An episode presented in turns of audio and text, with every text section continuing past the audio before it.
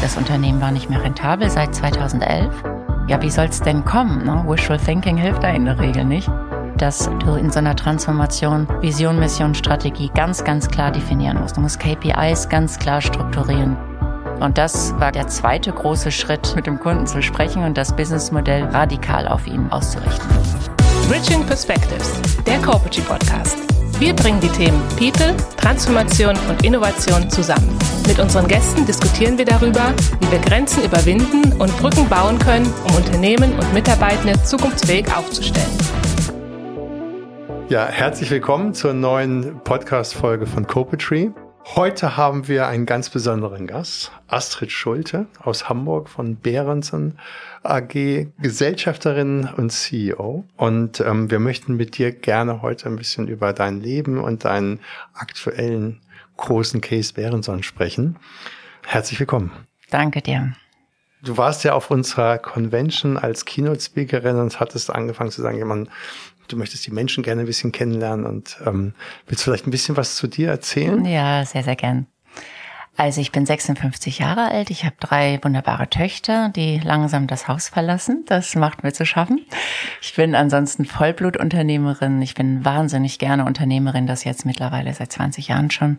Ich hatte ja so eine erste Karriere quasi ähm, in Konzernen bei Roland Berger ein paar Jahre, ähm, bei Payback und ich habe ähm, quasi ja in dieser Karriere so viel gelernt so und äh, habe dann quasi, als ich das erste Kind bekommen habe, mich entschlossen, Unternehmerin zu werden mit Bellybutton damals und habe versucht, all das, was ich so gelernt habe in ja. dieser ersten Zeit, was man macht, aber auch was man nicht macht, als Unternehmerin umzusetzen. Und äh, nach äh, Bellybutton habe ich jetzt vor fünf Jahren mit zwei Freunden die Mehrheit von Behrenson gekauft. Behrenson ursprünglich äh, ein Unternehmen für quasi Werbegeschenke im Direktvertrieb, Zielgruppe kleine und kleinste Unternehmen. Naja, und das Unternehmen transformieren wir jetzt und äh, machen wir erfolgreich und das macht wahnsinnig viel Spaß. Cool. Wenn du sagst, ähm, deine Kinder verlassen langsam das Haus, das macht dir zu schaffen. Ähm, wie, wie viel sind denn noch da? naja, also ich habe drei Töchter, die sind jetzt 18, 20, 21 ja. und äh, die kleinste hat jetzt gerade Abi gemacht ja. und äh, ist mal da, aber reist natürlich ja. jetzt auch und geht auch so ihre Wege. Das heißt, die sind dann immer auch noch relativ häufig bei mir, aber quasi Zentrum des Lebens ist jetzt schon für zwei außerhalb äh, ja. des Hauses und für eine quasi ja bald außerhalb des Hauses. Ja, Wahnsinn. Das geht, das geht zu schnell. Die werden zu schnell groß. Irgendwie. So waren sie noch mal vor ein paar Jahren. Und ja, jetzt sind genau. sie riesig geworden. Wobei entspannst du dich, wenn du dich mal ein bisschen ausruhen möchtest und abseits vom Business was machst? Ähm, ich bin tatsächlich am liebsten mit meinen drei Medien zusammen. Also, das habe ich letztes Wochenende noch gedacht. Wir waren dann, zwei davon waren dabei. Paula und Carla beim Stand-Up-Paddling. Wir haben dann quasi ja, auf der Alster haben ja. wir, haben wir Stand-Up-Paddles ähm, gemietet. Das ist das Schönste. Ich bin gar nicht so jemand, der ich mag gar nicht so nur am Strand liegen oder so. Ich lese sehr viel so und höre Podcasts, das mache ja. ich gern so für mich, aber meine drei Mädchen sind meine Lieblingsmenschen und mit denen bin ich tatsächlich am liebsten zusammen. Cool, cool. Ja, Bärenson. Ja. Ein spannendes Unternehmen, das wahrscheinlich nicht jeder kennt. Mhm. Ähm, kannst du so ein bisschen was über Behrenson sagen? Vielleicht über die Geschichte, vielleicht auch so ein paar, paar Zahlen über das Unternehmen? Das ja. wäre vielleicht ganz spannend. Sehr gerne. Behrenson ist ein Familienunternehmen, was ich ja sehr liebe. Nicht? Also quasi die ganzen Vorteile eines Unternehmens, was schon sehr, sehr lange auf dem Markt ist, was tolle Werte hat, was viel Verbundenheit äh, hat, äh, der, der Mitarbeiter. 180 Jahre alt und äh, quasi mal in unterschiedlichen Businessmodellen unterwegs, nach dem Krieg vorwiegend als tatsächlich Direktvertrieb für Werbegeschenke. Ne? Mhm. Und äh, Werbegeschenke da mag man an irgendwelche Stifte denken, die dann manchmal im Mülleimer landen. Behrenson war immer ganz anders. Also Behrenson äh, hatte also nach dem Krieg Hamburgensien verkauft. Das war quasi das erste, das erste Produkt. Hamburgensien, das waren so Kupferstiche äh, mit Hamburger Motiven. Ach ja. Und äh, das war also das, wenn ein Reeder was auf sich hielt und irgendwie overseas fuhr, dann hat er auf jeden Fall Hamburgensien mitgebracht. Ach so, klar.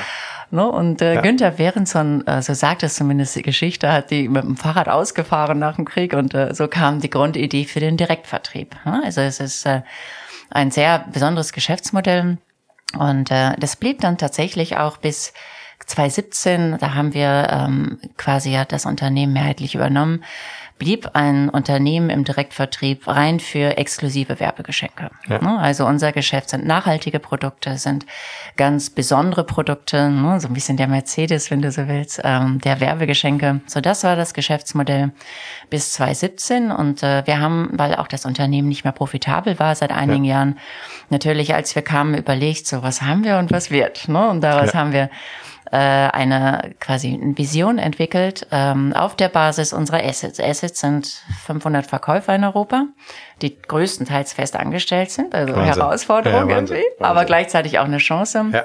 Und auf der anderen Seite haben wir 350.000 kleine und Kleinstunternehmen in unserer Datenbank, ungefähr in Europa 100.000 Kunden, die haben vertrauen zu uns, ne, die kennen uns gut. Dann haben wir uns überlegt, was können wir also mit diesem Asset machen, ne, mit diesem Kundenzugang und mit diesen tollen äh, Verkaufsberatern und haben die Vision entwickelt, wir sind eigentlich die, die diese kleinen und Kleinstunternehmen wirklich nachhaltig erfolgreich machen können. Ne? Jedes kleine Unternehmen hat ja auch irgendein Konzern als Konkurrenz. Hast du eine, quasi eine, eine Werkstatt, dann hast du vielleicht VW nebenan. VW ja. kann Marketing, VW ist sichtbar, VW ist präsent, ja.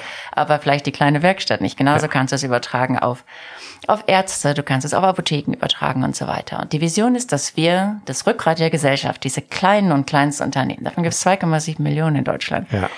Und dann haben wir gesagt, klar, mit Werbegeschenken hast du quasi eine Vermarktung von analoger Sichtbarkeit. Und der Schritt zur digitalen Sichtbarkeit, no, der ist ja relativ kurz. Also ja. du kannst sagen, jeder muss jetzt digital sichtbar sein. Und selbst wenn er sagt, oh, bleibt mir welche Kunden habe ich genug, es würde jetzt wahrscheinlich würden viele Handwerker sagen, aber ähm, Mitarbeiterfindung ist natürlich bei allen jetzt ein Thema und ähm, auch für Mitarbeiterfindung musst du sichtbar sein. Ne? Und äh, da kam es zu dieser Strategie ähm, dass wir auch Websites anbieten, dass wir Local Listing anbieten, dass wir Social Media Ads anbieten. Ja. Und das quasi als Around Marketing Dienstleister. Ja. Also mit denselben Leuten. Wir haben natürlich jetzt auch viel digital orientierte ja. dazugeholt, aber ursprünglich mit denselben Leuten, die für uns gearbeitet haben, die gehen zum Kunden mit einem ganz anderen Portfolio. Und ähm, das äh, ist eine gute Strategie, wie ich glaube, weil das dieses Thema digitale Sichtbarkeit ein Riesenpain bei Kunden ist. Ne? Und du musst dir vorstellen, Handwerker, der geht irgendwie um acht acht Uhr zu, zu seiner Baustelle. Der ist von halb acht bis acht irgendwie im Büro.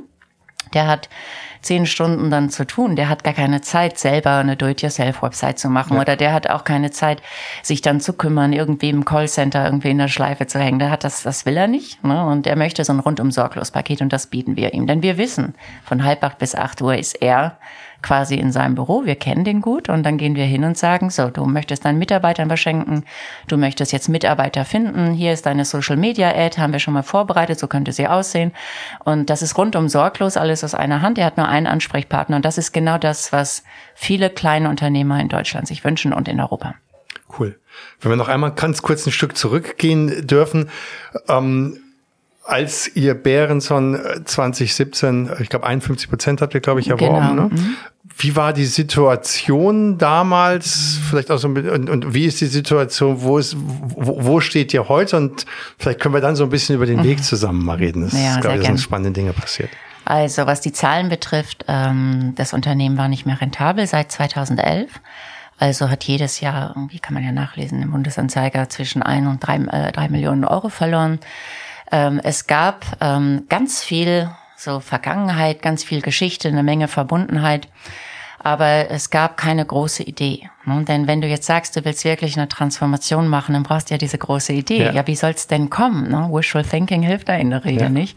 Und ähm, die Organisation war so aufgestellt, dass die Topline sich eher nach unten als nach oben bewegte und dass die Kosten irgendwie gleichbleibend waren. Und klar, ist dann die Konsequenz, dass du irgendwann Verluste machst. Und äh, das war etwas, was und darum auch Vision und Strategie, was ich eben gesagt habe, ähm, einfach mal dieses große Bild zu entwerfen, wie können wir eigentlich dahin kommen. Und äh, das Unternehmen ist jetzt nach fünf Jahren, es ist ähm, wieder profitabel. Ähm, ich glaube, die Strategie, die Mission, also erst die Vision, dann die Mission, dann die Strategie. Das ist etwas, was uns alle sehr verbindet. Ne? Es hat ja vielfache, ähm, vielfache Funktionen und äh, das ist einer der Meilensteine gewesen, warum Behrenson jetzt wieder erfolgreich ist, dass ja. wir wirklich in einem Boot sitzen. Ne? Und ähm, ich glaube, so in der ähm, äh, in dem ganzen, die ganzen Mitarbeiter, die hatten so eine Art, das habe ich zumindest so gespürt. Ich habe die ersten 100 Tage, 100 Gespräche geführt. Die hatten so eine eine Art Verzweiflung. Aber wir sind doch toll, wir haben doch ganz viel, wir waren doch mal richtig erfolgreich. Das muss ja. doch gehen. Also eine wirklich sehr, sehr große Bereitschaft und Transformation mitzuwirken, aber gleichzeitig auch so eine Traurigkeit. Nicht? Und das ist auch ja. quasi ja mein Ziel, dass, dass ich diesen Mitarbeitern, ne, das sind ja viele Menschen, das ist eine tolle Familie, die dahinter steht, ne, dass ich auch so ein Stück weit dazu beitragen kann, das Unternehmen wirtschaftlich wieder erfolgreich zu machen und äh, dann auch quasi eine wirkliche Zukunftsfähigkeit ja. in jeder Hinsicht zu erreichen. Ja. Du hattest ja auch ähm, im Rahmen deiner Keynote so ein bisschen gezeigt gehabt und an der fünf Säulen, wo du gesagt hast, mit diese fünf Säulen oder Leitplanken haben dafür gesorgt, dass ihr diesen Transformationscase, mhm. ich weiß gar nicht, ob es eine Transformation, ob es nicht schon fast mehr Restrukturierung, Sanierungsfall ja. ähm, gegangen seid. Das sind ja schon auch ein paar harte Entscheidungen zu treffen mhm. gewesen. Aber das ist ja so ein bisschen auch der Ansatz von und die Überlegung von Corporate zu sagen, wir müssen Perspektiven bridgen, wir müssen den Innovationen, also ein gutes Geschäftsmodell haben, wir brauchen die richtige Transformation mit richtiger Struktur, Organisation, Kultur und natürlich die richtigen Leute, die motiviert sind und, und die Anzahl. Und da hattest du gesagt, bei uns, hey, es sind fünf, fünf hm. wesentliche Faktoren. Genau. Wollen wir so ein bisschen mal durch diese Faktoren so durchgehen und mal ein sehr bisschen gern. darüber diskutieren? Das finde ich schön. Danke dir. Also die, ähm, das, der erste Punkt, das ist das, was wir eben schon gesagt haben, das ist die Vision zu definieren. Ja. Denn wenn du ähm, einfach nicht weißt, wo es hingehen soll, dann ist jeder Weg falsch. Und äh, eine Vision hat ja quasi auch gerade in einer in einer Mitarbeiterschaft, die vielleicht ein bisschen traurig ist, die viel in sich hat, viel transformieren will, aber auch nicht so recht weiß, wohin, hat es natürlich den Effekt, dass du so einen Gleichklang schaffst. Ne? Also wir wissen, warum tun wir das hier? Ja. Ne? Das ist ja. etwas, was enorm wichtig war. Ne? Das zweite, die zweite Funktion von Vision und Mission ist, dass du ähm, einfach jede Entscheidung auch daran messen kannst. Ne? Denn du weißt natürlich, in so einem Unternehmen mit vielen Unterunternehmen auch, ne, wir sind ja ein großer Apparat, ähm, da quasi muss ja alles, was du tust, in eine Vision einzahlen. Ne? Und äh, das äh, ist ein guter Gradmesser für Entscheidungen. Ne? Das ist extrem wichtig. Der nächste Punkt ist, dass du auch wenn du, das betrifft mich genauso wie die Mitarbeitenden, ne? wenn du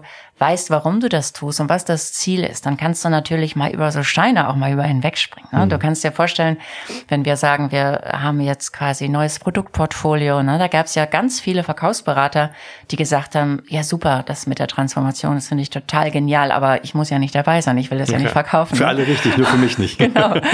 Und äh, das heißt, du musst ja ähm, äh, du musst es ja hinkriegen, quasi auch wenn Menschen dann sagen, ach, das fällt mir schwer, ich habe Mühe, ähm, ich äh, traue mir das nicht zu. Äh, wenn auch jemand sagt, das ist ja auch passiert, einfach gesagt hat, das ist ja Bullshit, digitale Produkte braucht auch keine Welt, ich gehe jetzt einfach. Ne? Ja. Also diese ganzen Steine, die so in dem Weg liegen, na, das sind eine Menge bei so einer Transformation und bei so einer Restrukturierung, die es ja war. Ähm, das heißt, dann musst du dieses Big Picture immer haben. Ne? Ja. Und wenn du bei uns reinkommst, ähm, hast du Vision und Mission auf dem Screen im Büro, du hast es in meinem Büro hängt das. Also ich gucke das immer an und auch ich muss mich ja manchmal auch gerade wieder aufstellen. Ne? Irgendwie nach, ich weiß noch, ersten Jahr, da kam einer unserer besten Verkäufer und hat gesagt, ja, Frau Schulte, das ist, ähm, es hört sich jetzt alles wirklich toll an, denn ich bin ja mit Vision, Mission, Strategie dann wirklich wie ein Prediger durch alle Länder klar, gegangen und durch alle Verkaufsregionen. Ja. Also das ist wirklich ganz toll. Aber ich muss sagen, ist gar nicht meine Welt. Also ich rede auch schon, nur dass Sie es wissen, auch mit der Konkurrenz. Ne? Und im Direktvertrieb ist natürlich der große Feind die Fluktuation, weil im Worst Case gehen die Klar. Leute ne, und äh, nehmen die Kunden mit und also es äh, ist natürlich nicht schön. Das heißt, ähm, da muss er auch mal gerade stehen, ne? weil am Anfang war es ja tatsächlich Vision, Mission, Strategie, aber es war jetzt noch kein Proof of Concept whatsoever. Wie, wie, ne? wie habt ihr die entwickelt und wie lange habt ihr dafür gebraucht? Habt ihr das selbst gemacht? Ja, das haben wir, das haben wir selbst gemacht. Also wir haben, sag ich mal, businessmäßig ja alle relativ viel Erfahrung. Ne? Ich ja. habe das ja mit zwei äh, engen Freunden gemacht, die alle auch bei Beratung waren und ja. Unternehmer sind. Und ähm, das, äh, da haben wir uns zusammengesetzt, auch als wir, bevor wir es gekauft haben, mal überlegt haben, so die Zahlen sind nicht gut, na, was haben wir denn eigentlich? Und da ja. war die Strategie, also Vision, Mission, Strategie, relativ schnell entwickelt. Ich kann dir sagen, das war der leichteste, ja. der leichteste ja. Aspekt der, äh, der Transformation, das auf PowerPoint-Charts zu bringen. Ne? Das und das nächste ist halt dann das umzusetzen. Und ähm, der, das ist dieser erste Punkt. Ähm, ich sage das so explizit, weil ich weiß auch bei Unternehmen, wo ich vielleicht im Beirat bin oder die ich so von außen sehe oder Unternehmen von Freunden, da, da sehe ich, dass sowas entwickelt wird, Mission ähm, und, äh, und Vision, aber ganz häufig verschwindet das dann so in der Schublade. Oder es ist so abgehoben, ne, dass man sagt, ja, also okay, ich verstehe das, ne, wie want to inspire people, Starbucks, okay, aber es ist ja sehr, sehr weit weg. Ja. Am bestenfalls ist eine Vision dann ganz, ganz konkret, dass man sagen kann, diesem Unternehmer helfen wir jetzt und das ist mein Beitrag dazu. Habt ihr das mit den Mitarbeitern entwickelt oder habt ihr sie sozusagen dann in die Kommunikation mit aufgenommen, relativ früh? Ja, wir haben den engsten Mitarbeiterkreis natürlich ja. damit reingenommen, ja. haben gesagt, so, das ist die Idee, das ist die Basis. Ne? Wir haben dann nochmal mit vielen Kunden auch geredet und ja. versucht, so ein ähm, so zu benchmarken, ist das, was machen da andere, ähm, auch was, was möchten Kunden wirklich, ähm, was ist deren Anforderungen in Bezug auf Betreuung, in Bezug auf Beratung und so weiter, damit dieses Produkt wirklich dann auch sitzt. Ja ähm, ich habe dann eine Agentur dazu genommen, die das dann noch ein bisschen besser gewordet hat und ja. so. Ne? Aber ähm, ich habe das quasi so, wir haben das aus unserem Investoren- und familiären Kreis mit ein paar Mitarbeitern entwickelt. Und dieser Prozess ähm, dauerte vielleicht all in all ein Dreivierteljahr. Ich habe relativ lange zugehört. Ne? Ich, ja. äh, ich muss ja auch sagen, also du kennst mich jetzt auch ein bisschen. Ich glaube auch, dass man immer, wie man so schön sagt, eher, eher Learner als Knower irgendwie sein sollte ähm, was auch in meiner vorherigen Karriere irgendwie meistens nicht so war. Also die, die CEOs sind, waren immer die Knower und haben am lautesten geschrien, saßen am erst, zuerst am Tisch und haben irgendwie alles vorgegeben. Das ist nicht meine Art zu führen. Und ähm, das war ja auch recht mutig, muss ich sagen, von der Familie, mich einzusetzen als CEO, weil ähm, ich natürlich einen Direktvertrieb noch nie geführt hatte. Ne? Und ich meine, das sind ein paar hundert Leute, die haben auch ehrlich gesagt. Du hast gesagt, auch den Vertrieb dann ja, übernommen. Ne? Ja, ja, das ich habe zu schnell den Vertrieb übernommen. Ja. In die Front gestellt. Genau, also ich habe ähm, quasi nichts vom Direktvertrieb so richtig verstanden ne? und äh, ich habe auch vorher äh, nicht mit Werbegeschenken zu tun gehabt. So, das heißt, ich habe lange zugehört in den ersten, sag ich mal, neun Monaten würde ich sagen, da stand dann quasi die Vision, die Mission, die Strategie. Und äh, dann sind wir so in die Umsetzung gegangen. Ne? Also das Ganze ist so in den ersten zwei Jahren äh, passiert, dass ja. wir dann die ersten Schritte auch der Umsetzung gemacht haben. Ein wichtiger Punkt, und das ist nämlich der zweite Punkt, ne? nach Vision und Mission, dass du einfach das Businessmodell radikal auf die Wünsche der Kunden einstellst. Ne? Denn das ist auch, kann er auch nicht nur irgendwie auf einer PowerPoint präsentieren. Man muss ja die Kunden kennen. Ne? Und wer kennt denn schon? Wer weiß denn schon ganz genau, wie denn ein Handwerker tickt, wie ein Apotheker tickt? Wir haben ja sehr unterschiedliche Branchen. Und ähm, nach vielen Gesprächen, die auch ich so in meinem Freundeskreis, ein Freund von mir ist, ist Gastronom, ein anderer ist Bäcker. Also ich habe einfach mit Menschen gesprochen und habe viele Statistiken angeschaut. Und dann haben wir dieses Businessmodell mh, hm, natürlich nach der Vision und Mission, aber strategisch so umgebaut, dass wir wirklich einen Wert schaffen. Ne, dass wir gesagt haben, wir weiten unser Produktportfolio aus, wir machen Produkte zugänglich, die vielleicht für jemanden, der sich nicht mit Facebook Ads irgendwie beschäftigt, leicht zu verstehen ist, ähm, einen direkten Mehrwert hat und ähm, wirklich einem Pain des Kunden entspricht. Habt ihr und, auch Produkte rausgenommen und da mal, mal Sortimentsbereinigung ja. gemacht? Naja, aber weißt du, als, äh, als wir kamen, gab es ungefähr 250 exklusive Produkte. Das ja. war's. Dann haben wir uns natürlich angeschaut, ABC, und haben gesagt, gut, 30, 40 davon brauchen wir nicht mehr. Dann haben wir wieder andere lanciert.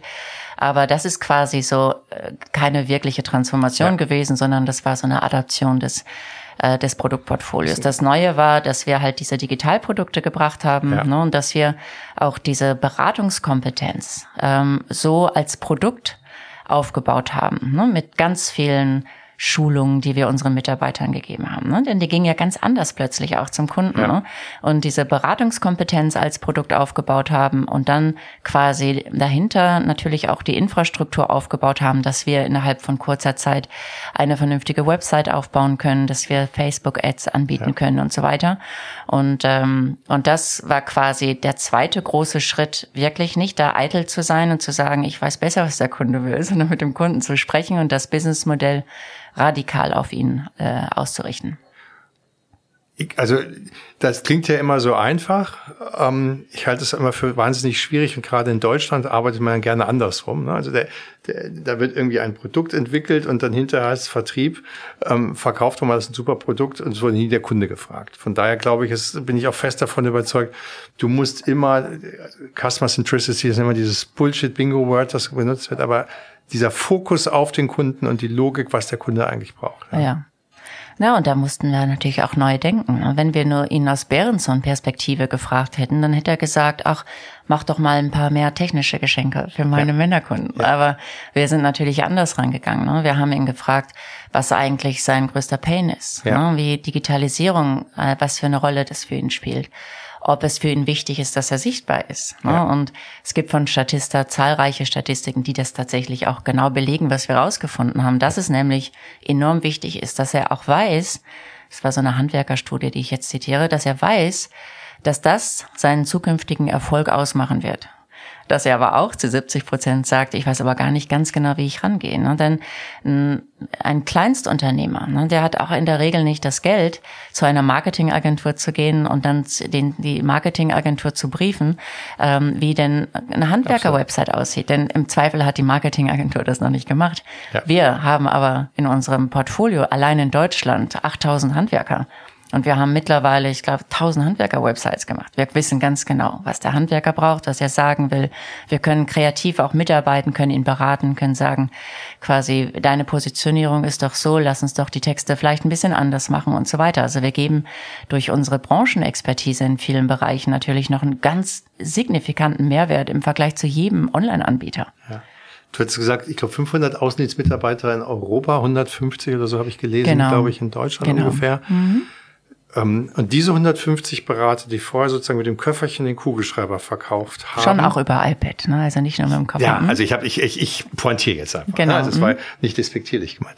Ähm, aber die sozusagen ähm, waren hinterher von einer eher verkaufsorientierter ähm, Job Description ja hin in eine beratungsorientierte, ne? weil ich glaube, ich hatte irgendwo verstanden gehabt, es war All-in-One-Lösung, die haben nicht zehn Ansprechpartner, sondern genau. sozusagen einen Ansprechpartner. Ganz genau. Das ist ja eine, eine Riesenentwicklung und ein Vertriebler hat da ja auch sein Eigenleben an der einen oder anderen Absolut. Stelle. Ja. Das ist eigentlich die wahre Transformation gewesen. Ja. Ne? Also nicht nur die Transformation im Tun, sondern auch die Transformation im Bewusstsein. Wie gehen ja. wir an solche Themen ran? Ja. Und wie können wir Tun tatsächlich verändern im Day-to-Day? -Day? Denn sonst ist es ja keine Transformation, sonst ist es Rechthaberei. Ne? Wenn du sagst, mach das jetzt alle. Und Vertriebler, wie du sagst, natürlich, die arbeiten ja auch bei uns. Das sind fantastische Menschen. Ich kenne alle in Deutschland äh, ähm, und die meisten auch in den anderen Ländern. Das sind ganz tolle, sehr heterogene Menschen.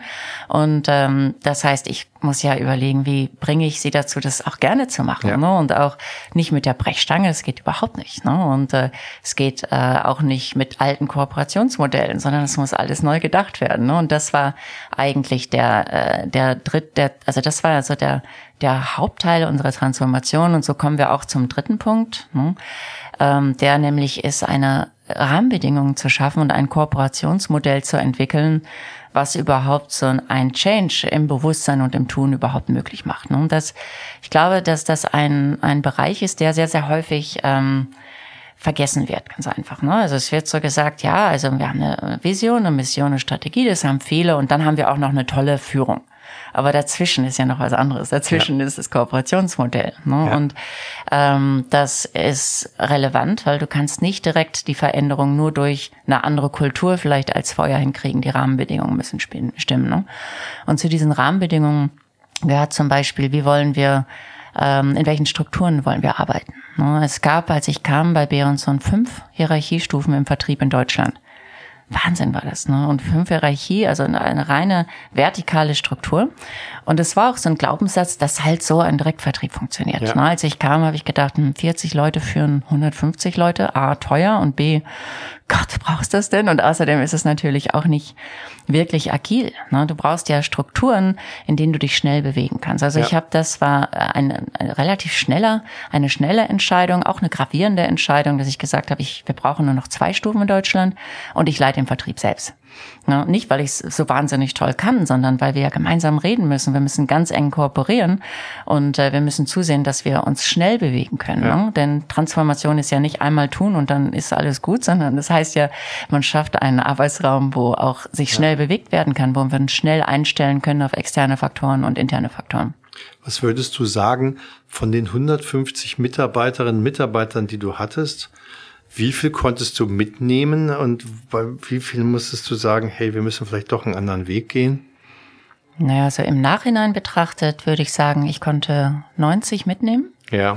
90 Prozent. Ähm, aber das, ja, okay. das hat sich natürlich im Laufe der Jahre aufgebaut. Ne? Und dann ja. kommen wir gleich zu dem Thema, wie haben wir das führungsmäßig hingekriegt.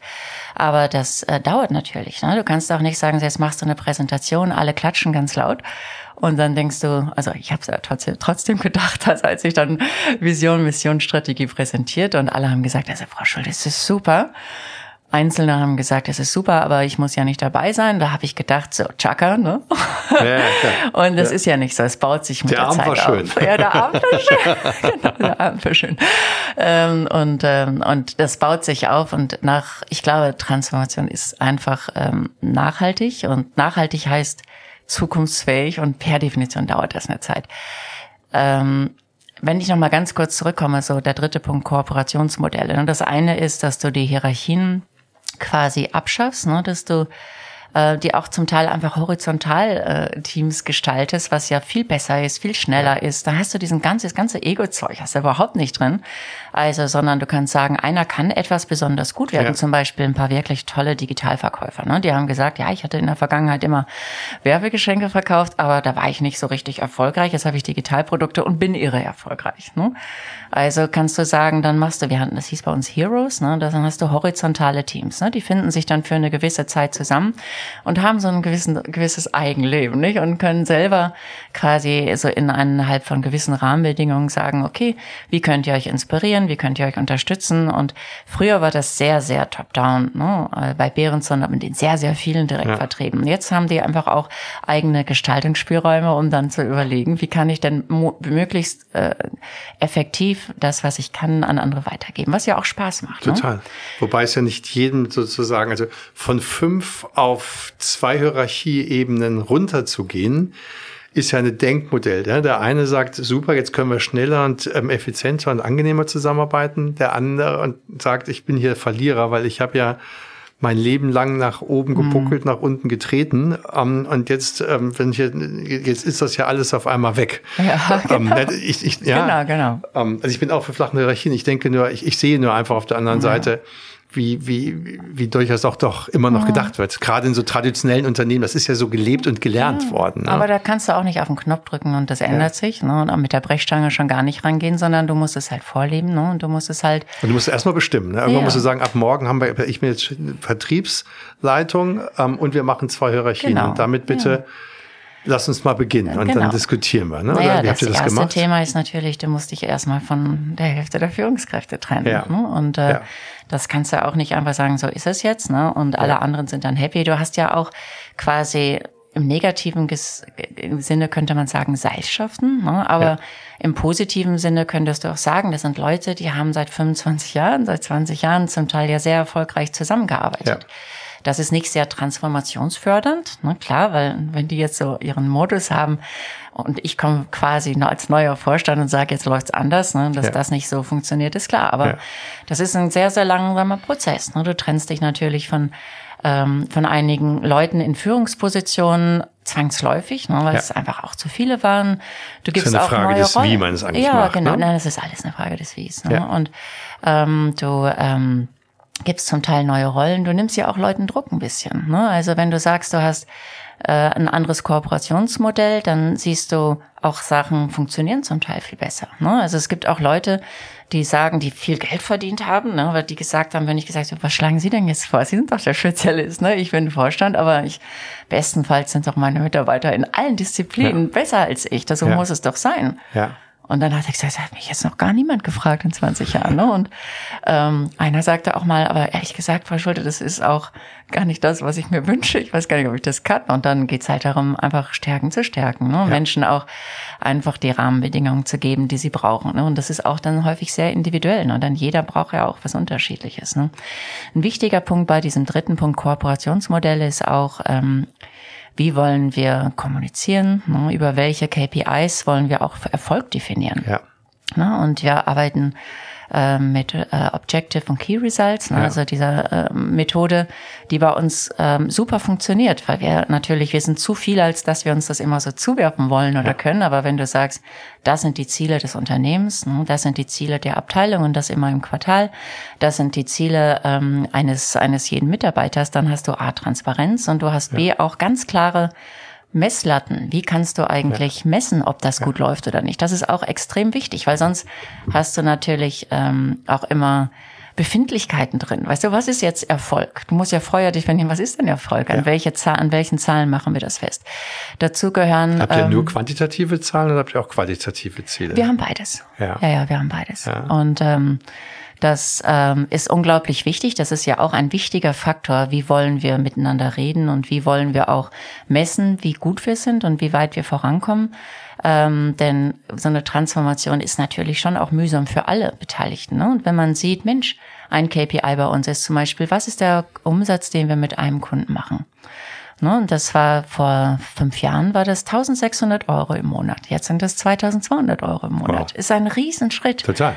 Weil wir natürlich jetzt ganz anders beraten, weil wir neue Produkte haben, weil der Kunde auch Vertrauen zu uns hat. Ne, das musste ja auch erstmal aufgebaut werden. Ne? Wenn wir dem Kunden 20 Jahre gesagt haben, wir kommen mit Werbegeschenken, dann muss er ja erstmal auch Vertrauen bekommen, ähm, äh, dass wir das, dass wir auch andere Sachen können. Ne? Und da haben wir natürlich auch so ähm, Buddy-Strukturen aufgebaut, dass wir gesagt haben, mal, wir holen mal quasi jemanden, der digital ist, den holen wir mal dazu zum Termin, so dass auch der, vielleicht der sich noch nicht getraut hat, im Vertrieb die digitalen Produkte anzugehen, der bekommt dann einfach Begleitung von jemandem, der das kann. Ne? Und aber alles spielerisch. Ne? Also ich glaube, dass ähm, du in so einer Transformation Vision, Mission, Strategie ganz, ganz klar definieren musst. Du musst KPIs ganz klar strukturieren. Ganz klar muss jeder Wie viele KPIs einzelne habt ihr, mit denen ihr arbeitet?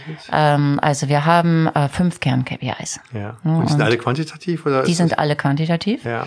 Wir haben aber, wir versuchen auch das, was jetzt vermeintlich qualitativ ist, ne, auch zu quantifizieren. Ne. Ja. Wir haben, das kann ich vielleicht kurz erzählen, obwohl es jetzt zu den fünf Punkten nicht ganz passt, aber vielleicht nur ein kleiner, ein ganz kleiner Auszug daraus. Wir ähm, pilotieren gerade eine Software von dem Conscious Business Institute in Santa Barbara, ähm, die misst mit einer Software, die heißt Unify, ähm, quasi, wie zufrieden Mitarbeiter sind. Aber nicht so wie früher, so kreuzen sie an, wie zufrieden sind sie, sondern ähm, sie bekommen so kleine Filme zugespielt, jeden einmal in der Woche.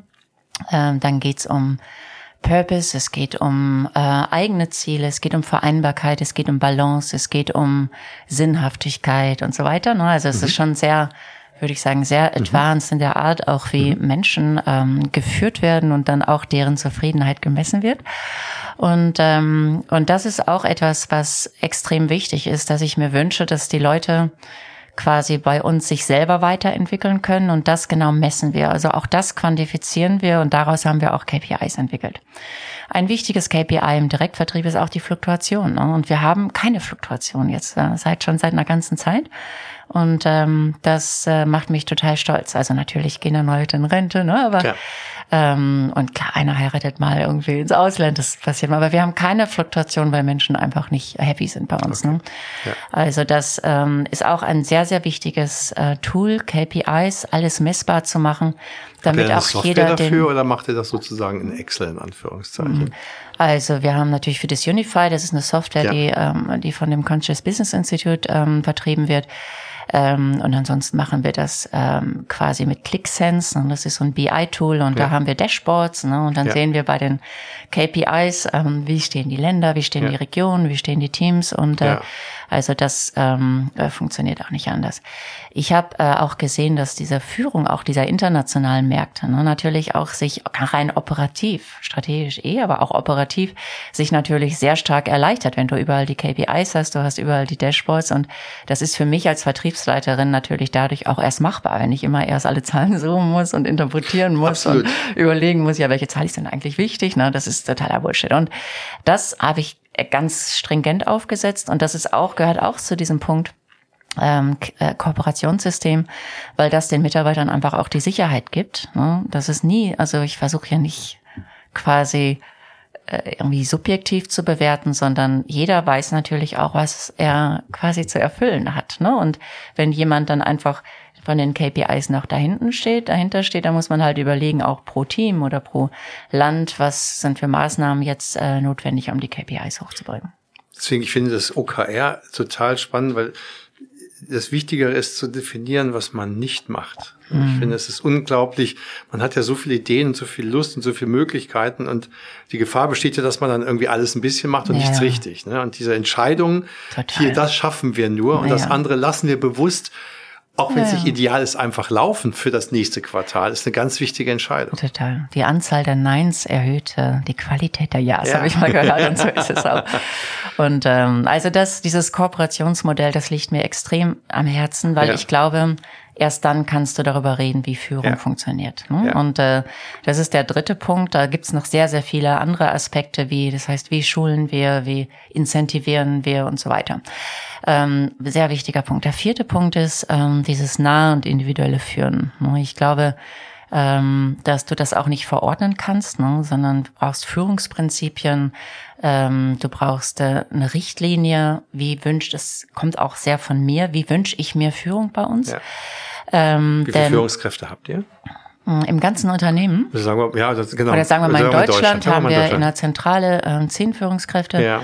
und in der im Vertrieb haben wir jetzt acht Führungskräfte.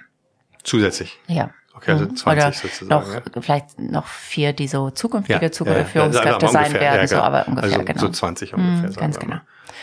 Und, ähm, und dann quasi, du kannst ja nicht sagen, tut das Gleiche wie vorher, was viele Leute als Druck empfunden haben, aber macht das freundlicher. Es ist ja kein Führungswechsel, ne? Sondern ähm, du musst ja anders sprechen. Also wir haben, wir haben Stärkengespräche mit den Mitarbeitern. Finde also, schönen Begriff nebenbei gesagt. Stärkengespräche. Ja. Ne, und wir, und das ist ja auch die Grundidee von New Work, ne, von Friedhof Bergmann zu sagen, wie kann denn Arbeit eigentlich stärken? Und wie können wir das, was in den Menschen als, als Stärke angelegt wird, ja. wie können wir darüber auch kommunizieren und das ausweiten? Ne? Also das machen wir zum Beispiel. Wir sind äh, komplett transparent, ne? also wir ähm, haben keine, ähm, kein Machtwissen oder so, nicht? Also das ist auch in vielen Unternehmen so. Es war auch bei uns so, dass zum Beispiel gar nicht darüber geredet wurde, ähm, auch wie erfolglos das Unternehmen war, ne? sondern man hatte so ein bisschen gehofft, glaube ich, dass keiner weiß, wo man das nachlesen kann bei der ja. AG. Ne? Ja. Und, ähm, und ich bin komplett transparent. Ne? Ich, ähm, äh, wir haben auch Das heißt, jeder Mitarbeiter sieht jede ja, um, die Umsatzzahlen. Ja, ja, ja. Ähm, mhm. ja. Ja, ja, ja, auch die Ergebniszahlen. Ne? Und ja. ich sage dann auch, daran hapert jetzt, weil wie willst du sonst auch Entscheidungen transparent machen? Ja. Ne? Wenn du sagst, du machst eine Preiserhöhung, das, ja. was wir jetzt auch dieses Jahr gemacht haben, ne? ja. und du erklärst nicht, warum die Logistikkosten hochgegangen sind, ne? warum Klar. was quasi ähm, äh, sich geändert hat in den Kostenstrukturen. Ne? Und wenn du das ja einmal vernünftig erklärst, ne? immer das große Why, dann ist das auch gar kein Thema. Ne? Ja. Sonst kann man sehr leicht darüber meckern, da schon wieder eine Preiserhöhung. So, äh, so ein Quatsch ist das schwer, ja. noch schwerer zu verkaufen. Ne? Also versteht jeder. Aber ne? diese, in diesem Jahr geht es eigentlich, glaube ich, weil es einfach zu viel passiert ist. Ja, ja, absolut. Aber ja, ja. es ist ja eine Frage, mit, mit welcher, mit, nicht nur mit der Transparenz, sondern auch mit welcher Art man es sozusagen erklärt. Ja, ähm, da, da hilft, hilft ja auch sehr viel. Ja, und wir haben Grundsätze, wie wir miteinander umgehen. Ne? Wir haben Grundsätze auch, wie wir quasi mit anderen umgehen wollen. Ne? Das ist ja auch so, was ich gelernt habe, wie gut es sich eigentlich anfühlt, wenn man vernünftig agiert, ja. ne? wenn man nicht Menschen über den Tisch zieht. Ich bin auch zutiefst davon überzeugt, dass das die richtige Art ist, nachhaltig zukunftsfähig erfolgreich zu sein. Ne? Das ähm, will ich nicht sagen, dass das in meiner ersten Karriere nicht immer so war, aber das war jetzt kein unbedingt kein Ziel, ähm, immer fair anderen gegenüber zu sein. Also wir versuchen fair zu unseren Mitarbeitern zu sein, für den, die mit uns arbeiten. Wir sind auch in unserer Governance sehr klar und sehr ähm, harmonisch mit der Familie, mit dem Aufsichtsrat und so weiter. Das heißt nicht, dass wir nicht Hardcore-Themen haben. Ne? Das ja. ist ja ähm, unser erstes Ziel und da bin ich ganz bei, bei, bei Friedman, der sagt, ein Unternehmen muss Profite erwirtschaften. Ja. Also Das äh, ist, ist eine Frage Zweifel wie hoch so. und wie. Ne? Das ist es ist wie Prinzip, hoch und ne? äh, vor allen Dingen ist es eine Frage des Wies. Ne? Und äh, also dieses Thema nah und individuelle Führung ne? und äh, über Stärken zu gehen, ähm, auch zum Beispiel Ego zu ahnden. Ne? Also ich glaube, das ist wichtig auch, wie, ah, dass natürlich wir in der Führung das vorleben, aber auch zu sagen, da ist jetzt Ego im Raum. Bist du allein im Vorstand? Oder? Ich bin allein im Vorstand, ja. Ja, okay. Mhm. Da ist jetzt Ego im Raum. Ja. Ne? Das ist jetzt abgrenzend gewesen. Ne? Ja. Also zum Beispiel, wenn das äh, sanktioniere ich sofort. Ne? Wenn zwei Mitarbeiter über einen Dritten lästern, ich bin dabei, dann sage ich, es geht nicht. Kommt Ja. bitte rein, wir reden darüber offen. Ja. Ne? Schuld wegzuschieben, wieder, nee, also jetzt mal ganz unter uns, das war eigentlich der, das gibt's bei uns nicht mehr. Ne? Ja. Und ähm, ich glaube, diese, ähm, diese Kultur ähm, vorzuleben und das ist der vierte Punkt, dieses sehr nahe und individuelle Führen. Ne, das ist ein Erfolgsfaktor, weil sich dadurch auch einfach jeder gesehen fühlt. Ne? Weißt, du, es geht dir so, das geht mir so. Ich will ja auch erkannt werden in dem, was ich bin. Ich will ja nicht irgendwie eine Rolle spielen und dann beim Meeting irgendwie irgendeinen Eindruck vermitteln, sondern ich will in meinem tiefsten so sein, wie ich bin. Und ich glaube, dazu gehört, mit Menschen zu reden und zuzuhören, ähm, zuzusehen, dass einfach alle sich erkannt fühlen, genauso wie ich mir das wünsche. Und dadurch hast du natürlich auch die Voraussetzung geschaffen, dass Menschen halt intrinsisch motiviert sind, nicht dadurch, dass sie gesehen werden. Ne? Und ich glaube, das ganze Thema Vision, Mission ist wichtig, das große Ganze. Aber wenn jemand sich dabei gar nicht selbst gesehen fühlt, ne? und wenn jemand auch denkt, ähm, das ist ja auch das Thema, was wir schon ein paar Mal diskutiert haben, das geht gar nicht, eine Kongruenz hinzukriegen zwischen dem persönlichen, dem familiären und dem beruflichen Leben. Ne? Das ist ja in sehr vielen Unternehmen gar nicht vorgesehen, ne? dass, das, dass das möglich ist. Absolut. Wenn du aber quasi, und das kommuniziere ich auch, das ist möglich, also wir haben äh, äh, auch einfach abgeschafft, dass wir Stunden zählen oder wir haben abgeschafft, dass wir ähm, äh, Mitarbeiter danach bewerten, ob sie dann abends noch im Büro sitzen oder so. Ne? Denn ich glaube, wenn man nachhaltig und zukunftsfähig die Leute binden will und nicht sagt, nee, ich hole das alles raus, was die haben und nach drei Jahren sind sie ausgebrannt, dann gehen sie wieder. Das ist einfach nicht mein Modell. Ich war ja selber so vorher, ne, in meiner ersten Karriere. klar, hast du gesagt, das ist ja. nicht mein Ja. Modell. Ja. Und ähm, dazu gehört einfach auch äh, ein Leben neben der neben der äh, neben dem Job zu ermöglichen. Ne? Und Hast du, äh, Entschuldigung, Entschuldigung, ich wollte nicht. Ne? Und ähm, dazu gehört auch, wie gehst du mit arbeitenden Müttern um? Ne? Wie gehst Ja. du mit jemandem um, der jetzt gerade mal, keine Ahnung, seine Mutter pflegen muss oder so. Ne? Und Ja. ich bin immer für Nähe, ich erkenne das, ich sehe das dann. Und dann kann man auch ganz offen darüber reden, was machen wir mit der Situation, wie kriegen wir es hin. Und das Ziel ist halt, es gemeinsam immer hinzukriegen. Wir haben auch eine Verantwortung für die Leute. Ja. Und ich glaube auch, dass das nachhaltig auch Menschen einfach bindet. Ne? Und äh, Wenn du von Nähe sprichst, heißt das, dass du von jedem alles, oder nicht alles natürlich nicht, aber mehr weißt, als du früher vielleicht gewusst hast, um ein bisschen dich auch zu informieren, was, was der oder die privat gerade für Themen hat, oder was heißt für dich Nähe? Nähe heißt einfach, ähm, Gespräche zu führen, sich Zeit zu nehmen, präsent zu sein. Ja. Ähm, einfach auch so ein Stück weit, ich habe schon auch Antennen dafür, wenn ich merke, wenn ein Ego zum Beispiel so gezeigt wird oder jemand haut auf den Tisch oder so, nicht dann, dass ich, ich kann sagen, das will ich nicht so eine Kultur, aber ich kann ja auch sagen, so was hat es jetzt genau gemacht mit dir. Ne? Also Familie ist was anderes als ähm, Unternehmen. Ne? Äh, aber ich glaube, es gibt, also wir sind keine Familie, wenn du so willst. Das ist nochmal anders. Also ich habe nicht den Anspruch, dass ich alles Private von meinen Mitarbeitern äh, wissen muss. Darum geht's gar nicht, sondern es geht darum, vielleicht einige Aspekte einer Familie mitzunehmen. Ne? Zu sagen, man gibt Leuten erstmal immer einen Bonus zum Beispiel. Ne? Man geht erstmal immer von Good Intentions aus. Ähm, das andere ist auch zu sagen, wir sind hier gemeinsam in einem Boot und wir tragen auch Verantwortung. Ne? Und Ja. wenn jemand sagt, ähm, das habe ich bei Bellybutton zum Beispiel gelernt. Ne? Also da hatte ich ja quasi nur arbeitende Mütter. Und ähm, wenn dann jemand sagte, ja, also ich weiß gar nicht, ob ich sagen darf, aber ich würde gerne am Montag nicht mehr arbeiten, weil dann ist dieser tolle Schwimmkurs, den ich irgendwie äh, unbedingt machen möchte, dann kann man natürlich als Arbeitgeber sagen, was tickst du noch sauber? Ich meine, hä, wir sind doch irgendwie kein Picknick. Aber ich habe dann gesagt, klar, dann arbeite doch die restlichen Tage. Und ähm, ich glaube, dass das wichtig ist, den Menschen zu sehen und zu erkennen, wie er tickt, was die Trigger sind, was er auch braucht. Ne? Die einen brauchen auch mehr Nähe zu mir, die anderen bedroht das er oder der bedroht das im Sinne von, ich fühle mich kontrolliert, wenn Ja. jetzt irgendwie Frau Schulte Ja. mich irgendwie einmal in der Woche sehen will. Sehr individuell. Und ich glaube, ähm, immer noch eine gewisse Distanz, eine professionelle Distanz ist richtig, aber die Menschen erkennen und wenn man sieht, da ist irgendwie eine komische Energie im Raum, das zu thematisieren, das nicht wegzudrücken, sondern zu versuchen, das gemeinsam zu lösen. Ja. Du hattest noch einen fünften, genau. ich. Ne? Ähm, das ist ein Punkt, der so ein bisschen auch aus meiner ähm, aus meiner Historie kommt. Ne? Ich habe ja 15 Jahre in dieser höher, schneller, weiter Karriere gearbeitet und habe tatsächlich so jetzt im Nachhinein zumindest A, vielleicht meine Werte nicht immer ganz klar gehabt. Ne? Also ich habe vielleicht auch mal mitgelacht, wenn über jemanden so gelästert wurde. Ganz, ganz schlimm. Also das ist äh, nicht gut. Man gut. darf sich ja weiterentwickeln. Man ja. darf sich weiterentwickeln, aber vor allen Dingen habe ich ähm, sehr lange auch gedacht, ähm, die, diese Art zu arbeiten, ne, so in Beratung und so weiter, das hat mit mir selber eigentlich gar nicht so viel zu tun, ne, sondern ich habe da meinen Job, ich habe da auch irre viel gelernt. Also diese 15 Jahre waren auch, ähm, waren auch toll in vielerlei Hinsicht. Auf der anderen Seite habe ich mich da auch durch dieses zum Teil 80 Stunden die Woche arbeiten und morgens 6.30 im Flugzeug ist einfach ein bisschen von mir entfernt, würde ich sagen. Und dass das Glück, es hört sich jetzt sehr profan an, aber dass das Glück in uns selber liegt, also das ist äh, natürlich eine sehr, sehr tiefe Überzeugung von mir und dass wir selber auch die Verantwortung dafür haben. Ne? Also dass quasi keiner die Verantwortung dafür hat, dass es uns gut geht.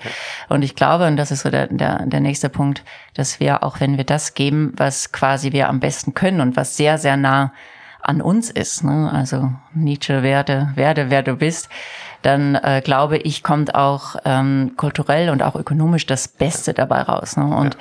das heißt, ich habe mich selber ja auch auf so einen Weg gemacht, ne? auch über ein paar private Themen, die vielleicht nicht so gut liefen. Ich habe mich selber so auf den Weg gemacht mit ähm, quasi mich mit mir zu beschäftigen, mich mit meinen Glaubenssätzen zu beschäftigen, meine Grenzen zu sehen, die Grenzen zu sprengen ähm, und äh, zu verstehen, warum ich bin, wie ich bin. Und äh, das, ähm, äh, glaube ich, ist sehr, sehr wichtig, um dann dahin zu kommen, quasi so ein Stück weit sich selbst zu führen. Und äh, ich würde so diese steile These wagen, wer sich selbst nicht führen kann, ja. darf auch keine anderen Menschen führen.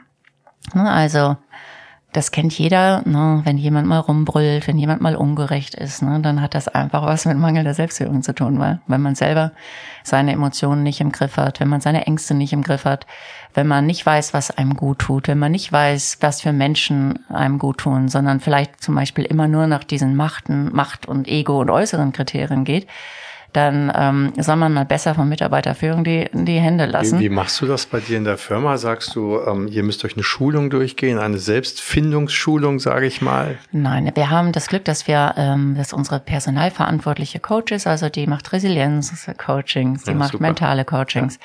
Das ähm, macht sie dann auch? Ja, ja, klar. Ja, ja, okay. das, das ist ihr Job. Okay, also ich dachte, sie macht sozusagen, äh, äh nee, das heißt, das innerhalb eurer People-Abteilung mhm. gibt es jemanden, das... Genau, ja, ganz okay, genau. Okay, wie viele Leute mhm. seid ihr bei euch in der People-Abteilung? Ähm, vier.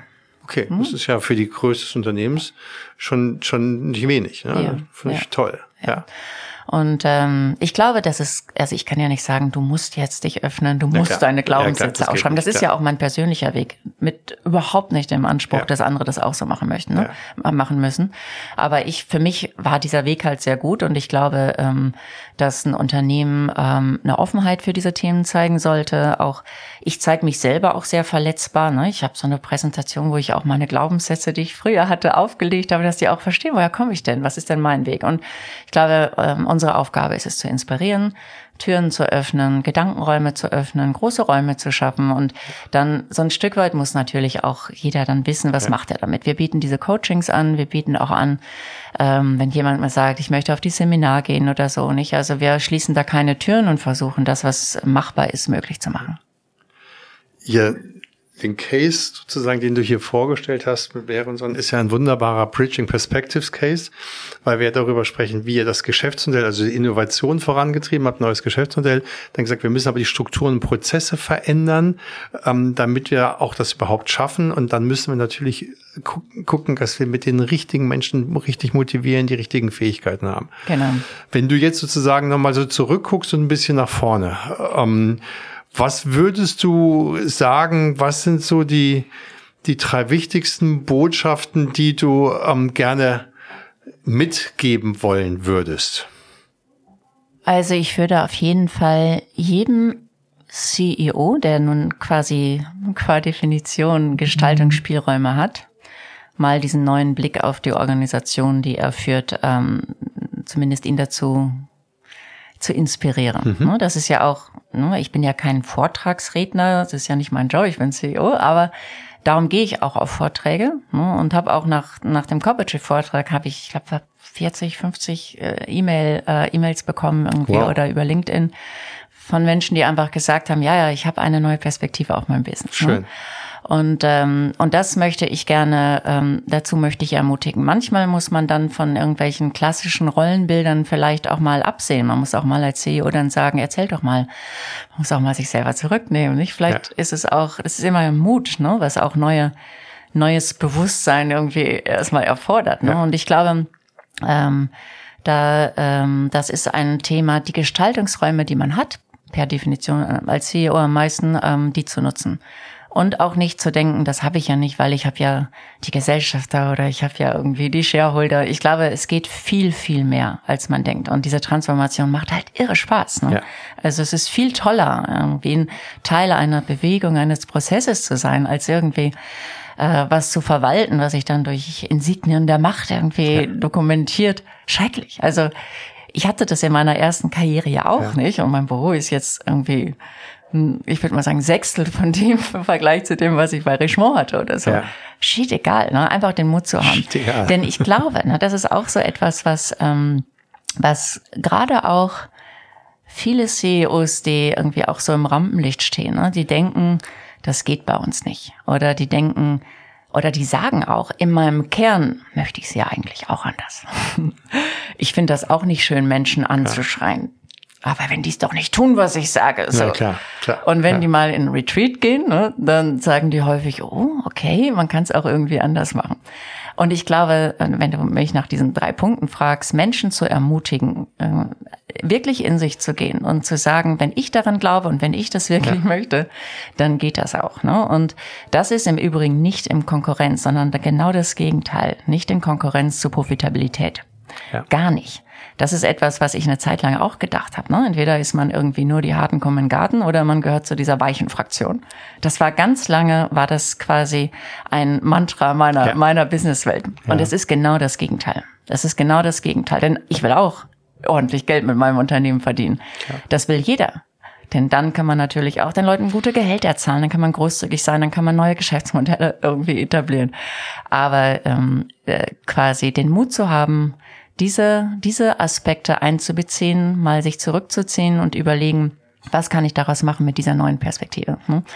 Ähm, und das betrifft im Übrigen ja auch Mitarbeitende. Ne? Ich habe sehr lange gedacht in meiner ersten Karriere, ich bin gar nicht wirksam, etwas zu verändern und ich glaube, jeder kann was verändern. Ne? Und gar nicht mit der Brechstange, sondern einfach mal zu sagen, ne, ich habe ja auch sehr lange als Frau gearbeitet, da hatte ich irgendwie quasi in meiner ersten Karriere noch keine Kinder.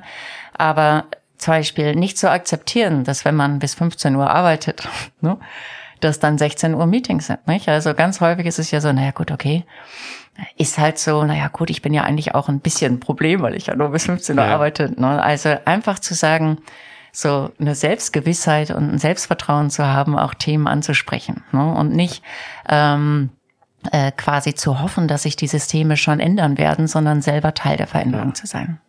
Das war so ein bisschen die Perspektive als CEO. Wenn du jetzt sagen würdest, was würdest du gerne aus mitarbeitenden Sicht sagen, ähm, das sind so die, wenn Unternehmen sich auf Transformationswege begeben müssen, und ich glaube, dass das mehr oder weniger, weil Transformation ein Weg ist, kein Ziel, dass das mhm. ganz viele Unternehmen vielleicht mehr oder weniger machen müssen. Was würdest du sagen aus mitarbeitenden Sicht? Was sollten sie sollten offen sein ähm, oder sollten oder was würdest du denen empfehlen zu sagen, wie gehen sie? Weil es geht ja nur von beiden Seiten. Ganz ne? genau. Also es geht nur von beiden mhm. Seiten.